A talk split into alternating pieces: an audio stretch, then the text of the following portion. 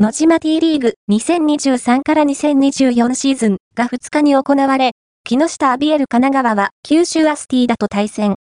4対0で勝利し、レギュラーシーズン1位でのプレーオフ進出を確定させた。